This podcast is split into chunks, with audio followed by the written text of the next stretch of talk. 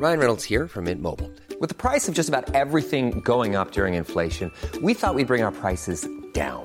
So to help us, we brought in a reverse auctioneer, which is apparently a thing. Mint Mobile unlimited premium wireless. Ready to get 30, 30, bit to get 30, bit to get 20, 20, 20, bit to get 20, 20, bit to get 15, 15, 15, 15 just 15 bucks a month. So, Give it a try at mintmobile.com slash switch.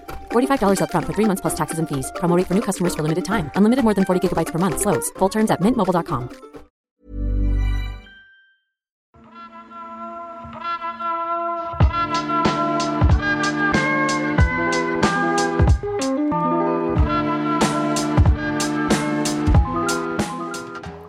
Face à l'urgence climatique et à l'effondrement de la biodiversité, tout le monde a son idée et est appelé à agir ou à arrêter d'agir.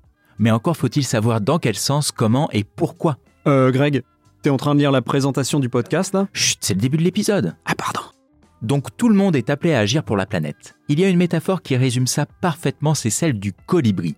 Alors que la forêt brûle, les animaux sont inertes, personne n'essaye d'éteindre l'incendie. Seul le colibri va chercher de l'eau dans la rivière avec son petit bec. Et quand on lui dit que ses efforts, que tous ses allers-retours sont dérisoires, il répond ⁇ Je le sais, mais je fais ma part Un oiseau qui parle Ça me rappelle beaucoup les livres que je lis à ma fille, moi. ⁇ Ouais, en même temps, c'est pas beaucoup plus improbable que d'empêcher le dérèglement climatique. hein. Pas faux. La vraie question, c'est plutôt est-ce que c'est vraiment utile pour la planète de faire sa part? Est-ce que ça ne pourrait même pas être contre-productif? C'est ce qu'on va découvrir dans ce nouvel épisode de L'envers du décor, le podcast environnement du service science du HuffPost. Dans l'envers du décor, tous les 15 jours, on vous parle d'environnement sans prendre de gants pour faire un tri sélectif bien sûr de nos certitudes et idées reçues. Parce que vous pensez sûrement que la planète va mal et franchement vous avez raison, mais on voudrait vous aider à comprendre d'où viennent vraiment les problèmes et peut-être même les solutions qui vont avec. Moi, c'est Grégory Rosière, journaliste scientifique qui réutilise ses pots de compote en verre comme tupperware et je suis avec Mathieu Balu. Journaliste scientifique qui éteint toujours le radiateur quand il ouvre une fenêtre. Ce genre de petits gestes, vous savez, les gestes pour la planète, là, on en fait tous, et vous aussi qui nous écoutez. On se dit que c'est une goutte d'eau dans l'océan, mais que bon, c'est déjà ça, quoi. Et qu'après tout, bah, si on faisait tous ça, Et alors, à chaque fois qu'il y a ce débat dans un dîner de famille et qu'on raconte ça, ça rate pas, la réplique fuse. Je vais pas m'enquiquiner à faire mon compost, c'est la faute de Total, Dexon et de Renault et compagnie, tout ça. J'ai pas raison En France, aujourd'hui, tout va à volo. On favorise les bons à rien, les parasites. J'ai pas raison Mais si. t'as progressé sur les imitations, toi. hein Merci. Alors en même temps, c'est vrai. hein. Selon un rapport de Carbon Majors publié en 2017, si tu remontes la source des émissions de gaz à effet de serre, elles viennent en grande majorité d'une centaine d'entreprises à peu près. Mais bon, ça reste un peu réducteur de s'arrêter là, quoi. Bah ouais, c'est un peu facile parce que si ces entreprises elles produisent, c'est qu'il y a une demande. Et la demande, c'est nous. Les trois quarts des émissions de CO2, elles sont dues au foyer. À nous, quoi, notre consommation, notre mode de vie. Alors quand on dit le foyer, en fait on parle de pièces en particulier. hein. Le garage, la cuisine et la, la chaufferie, quoi. Alors attends, pourquoi tu parles de pièces en particulier et surtout t'as une chaufferie toi et un garage à Paris? Mais non, c'est évidemment une image, Greg. Il a aucune idée de mon salaire. Les émissions de CO2 liées aux individus, c'est avant tout un problème de transport, puis de nourriture, et enfin le logement en général, et surtout bah, le chauffage en réalité. Donc pas nécessairement la chaufferie, mais ton chauffage à toi, quoi. Ton radiateur, ton chauffage central, ta cheminée, enfin bon, le chauffage, quoi. Ah donc pas la chaufferie dans laquelle je stocke mes patates quoi. Mais donc c'est toi qui as une chaufferie alors? Mais pas du tout, c'est une blague. Il a aucune idée de mon salaire. En tout cas, vu comme ça, on pourrait se dire que cette histoire de colibri, bah c'est pas bête. Si on reprend ce qu'on a dit dans les épisodes précédents, si j'arrête de manger de la viande, locale ou pas, que je consigne mes bouteilles, que j'achète une voiture à l'hydrogène, que je tue mon chat, que j'installe des toilettes sèches et que j'utilise mon sapin de Noël pour me chauffer, bah au final je sauve un peu la planète. Et si vous vous demandez pourquoi Greg énumère cette liste en particulier, il faut que vous vous abonniez à notre podcast. Sauf qu'en fait, Greg, c'est pas tout à fait suffisant cette histoire. Bah ouais, non, on va pas se mentir, hein. c'est même pas du tout suffisant. Il faudrait qu'on soit des milliards à faire ces choix tous en même temps. Ouais, et ça, c'est mission impossible. Ça me rappelle euh, une expérience qui avait eu lieu en Grande-Bretagne il y a quelques années. On avait demandé aux élèves des écoles, je crois que c'était euh, tous les élèves de toutes les écoles, de sauter en même temps, au même moment. Du genre, à midi, tout le monde saute. Et c'était pour voir s'ils pouvaient créer un tremblement de terre simplement en sautant tous en même temps. Rien que ça, ça prend une sacrée organisation et ça prend une discipline d'écolier, quoi. Et ils ont réussi? Ils ont réussi, si je me souviens bien, il y a eu un petit impact sismique, un tremblement de terre a été mesuré, un très léger tremblement de terre.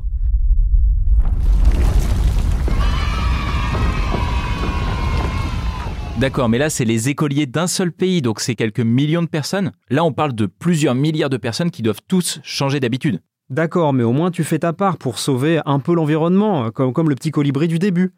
Et surtout, est-ce qu'en faisant ça, eh ben, tu participerais pas à faire évoluer la société, à faire évoluer euh, notre rapport au climat, notre rapport à la biodiversité Alors on va pas partir dans un débat philo, d'autant qu'on a largement dépassé le quota la dernière fois quand as cité Pascal, mais il y a une certaine valeur à être exemplaire, et ça c'est Kant qui nous le disait au XVIIIe siècle. Agis comme si la maxime de ton action devait être érigée par ta volonté en loi universelle de nature. Ah, c'est marrant, je lui imaginais pas cette voix-là à Kant. En tout cas, c'est intéressant. Est-ce que, au final, un petit geste, ça peut pas donner envie aux autres de faire un petit geste? Mais surtout, le petit geste, il peut même te prédisposer, toi, à faire un plus grand geste plus tard. Ça, c'est ce que m'expliquait Barbara Bonnefoy, qui est maîtresse de conférences en psychologie sociale. Ces petits gestes, ça peut me prédisposer aussi à euh, accepter quelque chose qui sera peut-être plus contraignant ou quelque chose qui sera peut-être plus engageant euh, à l'avenir. Ça peut me prédisposer à accepter des politiques qui changeront totalement mes modes de vie. Ok, donc vu comme ça, quand il réfléchit, le colibri, il a l'air trop cool. On fait sa part, peut-être insignifiante, mais qui pourrait changer les esprits. Mais il y a un petit problème. En transportant nos petites gouttes d'eau, eh ben on risque en fait d'aggraver l'incendie. Ouh, la métaphore. Alors, ça m'étonne de devoir te préciser ça dans un podcast bah, sur la science et l'environnement, mais l'eau, Greg, ça brûle pas en fait. Le feu, ça brûle, et l'eau, ça bouille. Tous les oiseaux volent dans le ciel. Est-ce que c'était vraiment obligé cet effet? Tu connais la réponse. C'est toi qui m'as obligé à mettre cette chanson, donc va pas me mettre ça sur le dos. Oui, bon, bref. Le souci avec ces petits gestes, c'est qu'on individualise un problème global, gigantesque même. Notre maison brûle.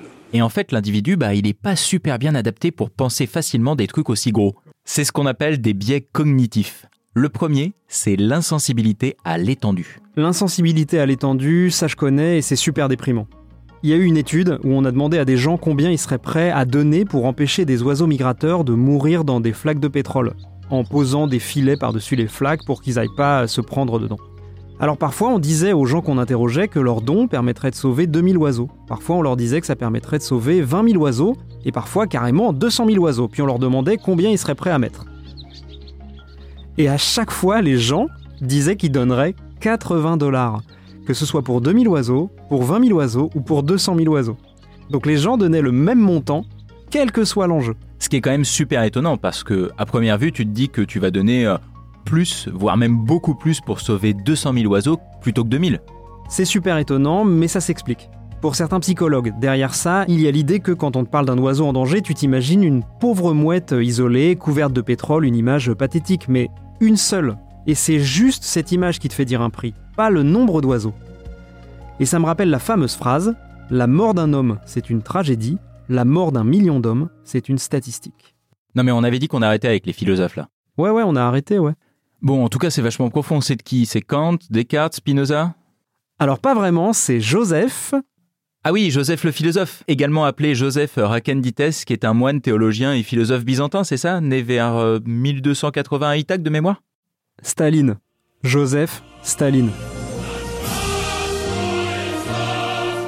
Malaise.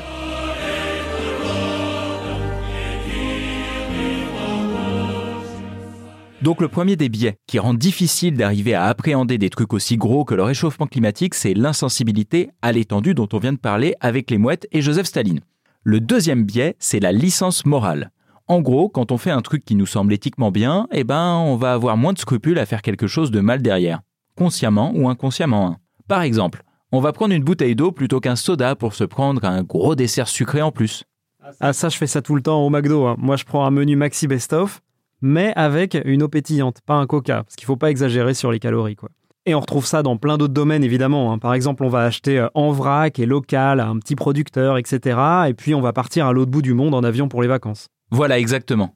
Mais pour moi, le pire de tous les biais, La mère du vice. eh ben, je pense que c'est la diffusion de la responsabilité. Imaginons, c'est toi tout seul qui es responsable du réchauffement climatique. Oh, moi, je te rappelle que j'éteins le radiateur quand j'ouvre la fenêtre, ok? Enfin bon, Pour la démonstration, admettons. Eh ben si t'étais à 100% responsable, t'agirais sûrement en réalité, t'aurais peut-être même déjà agi. Et puis au pire, on te pousserait à agir. Avec des fourches. Oh, oh, oh. Sauf que là, avec ce principe de petits gestes, de dilution de la responsabilité, c'est comme si on était tous un tout petit peu responsables des émissions de gaz à effet de serre. Oui, mais alors du coup, on est vraiment tous un tout petit peu responsables. Quelque chose comme euh, 0,000000001%, quoi. Alors j'ai pas compté les zéros, c'est sûrement faux, mais c'est tout le problème. Un exemple qui illustre bien cette histoire de dilution de responsabilité, c'est l'effet témoin. Il y a plein d'études qui ont montré que si vous êtes en danger dans la rue, bah vous aurez plus de chances d'être secouru s'il n'y a pas grand monde autour de vous. En gros, l'idée c'est que plus il y a de personnes, plus la responsabilité se dilue et moins les gens agissent. Ce qui me fait penser à un conseil que j'avais lu, si jamais vous vous faites agresser par exemple dans les transports en commun, la technique c'est de s'adresser à une personne proche de vous pour lui demander de l'aide et pas à hurler en général. Faut viser une personne et lui dire aidez-moi. Là, ça va marcher, elle va se sentir concernée et, et en quelque sorte obligée moralement de vous aider, alors que si vous hurlez en général, personne ne sent la même responsabilité d'agir. Sauf que ça, avec le climat, c'est compliqué. Parce que si je m'adresse à une personne pour lui dire de changer, peut-être qu'elle va le faire, mais on en revient au problème du départ. C'est les petits gestes qui ne changent rien tant qu'on les fait pas tous. Et c'est même pire que ça. En fait, cette responsabilité climatique qui est diluée, elle est confrontée à la responsabilité qu'on a de notre santé quotidienne, de notre bien-être, de nous quoi. Et là-dessus, eh ben on est responsable à 100%. Là-dessus, c'est clair, si jamais on met en concurrence le fait de participer un tout petit peu à la sauvegarde de la planète, comme un petit colibri, avec à côté le fait de t'occuper de tes propres affaires et d'améliorer ta vie à toi concrètement, bah la question, elle est, vite répondue, quoi. Sauf qu'encore une fois, n'oublions pas la morale. Si ça peut améliorer ton statut social de sacrifier un peu de ton bien-être pour la planète, alors là, ça peut changer l'équation. Ouais, mais en même temps, ça peut aussi être l'inverse. Si quelque chose qui n'est pas bon pour la planète améliore ton statut social, eh ben, tu vas t'en foutre un peu de la planète. D'accord. Toutes ces questions, c'est ce qu'on appelle un dilemme social, et ça, c'est ce que m'expliquait Barbara Bonnefoy. Souvent, dans les dilemmes, en fait, il y a deux, deux axes de, de, de réponse. Soit l'axe de la coopération, c'est-à-dire que bah, je renonce à quelque chose sur le court terme pour coopérer sur le long terme, ou je coopère même sur le court terme, sachant que les bénéfices seront euh, bons pour le long terme, ou bien euh, la, la, la voie de la, la compétition. Je, veux maximiser en fait euh, mes gains et, euh, et, et, peu importe si je vais perdre sur le long terme, je, je, sur le court terme, je vais les maximiser. Donc pour résumer, le fait que chacun fasse sa part, c'est une belle chose en soi, mais il y a plein de biais qui diluent la possibilité que ces actions soient vraiment utiles. D'accord. Nous, en tant que citoyens, on est confrontés à un certain nombre de choses qui effectivement peuvent nous empêcher de s'occuper de la planète avec des petits gestes comme on vient de le dire. Ok, mais cette discussion-là, il me semble que c'est un peu une discussion de citoyens de pays riches. Parce que clairement, là, dans cette histoire, on n'est pas les plus mal lotis non plus. Alors ça c'est clair et c'est justement ce que me disait la sociologue Sylvia Becerra qui a travaillé sur la perception du risque environnemental dans des pays en voie de développement, où il y a une forte industrie polluante. Moi, dans ce que j'ai vu dans les terrains de recherche que j'ai fait euh, en Amazonie, justement cette question de, du rapport euh, à no notre impact individuel par rapport au changement climatique, etc., se pose en d'autres termes. Si la conscience précède l'action, j'ai envie de dire qu'il y a d'autres enjeux parfois qui prennent le pas sur la conscience. Et notamment, euh, des enjeux, ça peut être euh, ben, la faim, ça peut être euh, le fait de se loger, le fait de, de devoir habiller ses, ses, enfants. Les temporalités dont on parle ne sont pas du tout les mêmes. Notamment en Amazonie, par exemple, et en Équateur. Si tu veux travailler, soit tu travailles pour la grande entreprise polluante, soit tu travailles pas. Et du coup, bah, encore une fois, euh, des gens qui sont tout à fait conscients euh, des, risques pour leur santé et des conséquences des activités pétrolières sur euh, l'environnement, sur l'eau, sur les sols, sur la faune, la flore, etc. Mais qui ont des choix à faire parce que les risques liés à leur environnement ne sont pas les seuls qu'ils affrontent au quotidien. Donc en clair, même si on arrivait à passer outre ces biais sociaux, à essayer de s'améliorer, à réussir à faire quelque chose avec nos petits gestes, eh ben en fait ça marcherait pas vraiment parce qu'il y a plein de gens qui n'ont même pas la possibilité de faire ces choix. Eh bah super! Tu m'as bien déprimé, je vais aller m'acheter un 4x4, je vais aller manger un énorme steak de bœuf, de toute façon ça changera rien à tout ça mes actions individuelles, alors salut Greg, salut à tous, on ferme mais non, attends, attends, on a peut-être mal compris cette histoire de colibri en réalité. Alors d'accord, si tu veux faire un podcast d'ornithologie, moi je suis tout à fait chaud. Hein.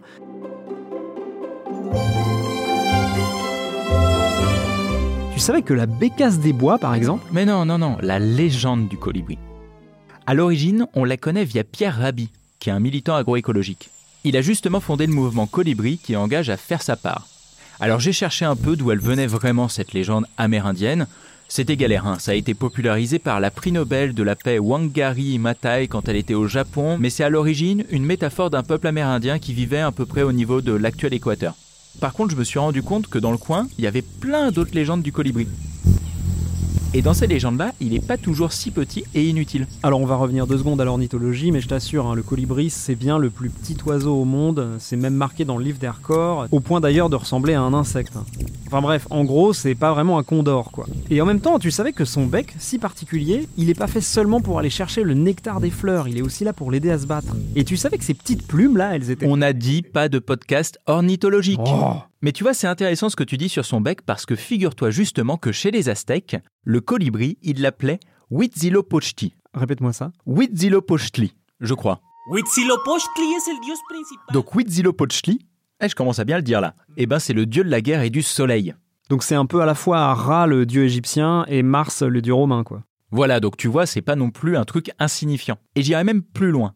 Il y a certaines histoires, certaines légendes où là aussi le colibri, il cherche à éteindre un incendie. Sauf que la fin, elle est vachement différente. Dans les tribus Hopi et Zuni, c'était lui qui pouvait convaincre les dieux de faire pleuvoir.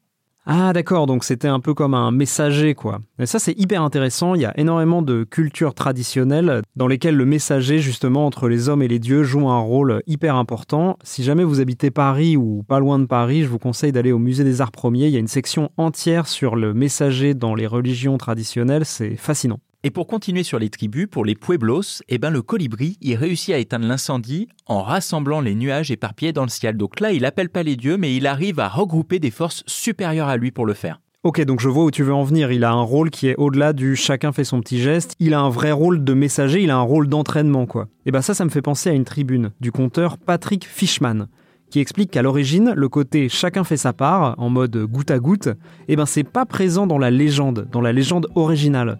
Et dans son interprétation, il y a un truc très différent de celle qu'on entend souvent. L'oiseau-mouche ne faisait pas simplement de son mieux ni seulement sa part. Il volait de cœur en cœur et convoquait le grand torrent des becs. Seul à pouvoir éteindre la fournaise, Pélican reçut le message et s'élança vers la rivière. Quand il revint, volant lourdement, il vida le contenu de sa poche sur les flammes. Une épaisse fumée noire s'éleva dans les airs. Un, deux, cent pélicans le suivirent. Une escadrille blanche dont chaque pompier était un jumeau né au cœur d'un oiseau.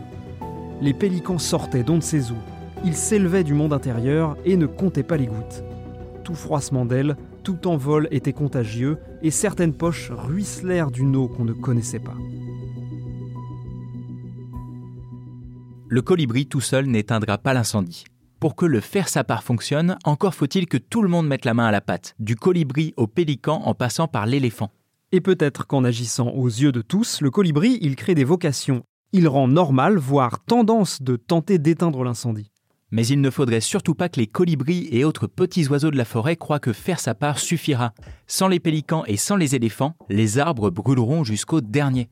Comme dans les autres légendes amérindiennes, l'utilité du colibri, c'est de trouver des alliés de poids pour éteindre l'incendie.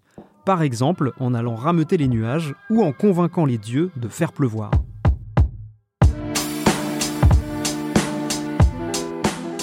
La chance qu'on a nous, les humains, c'est qu'on n'a pas de dieu à convaincre. On a par contre des hommes politiques à élire, des lobbies à combattre, des modes de vie à réinventer.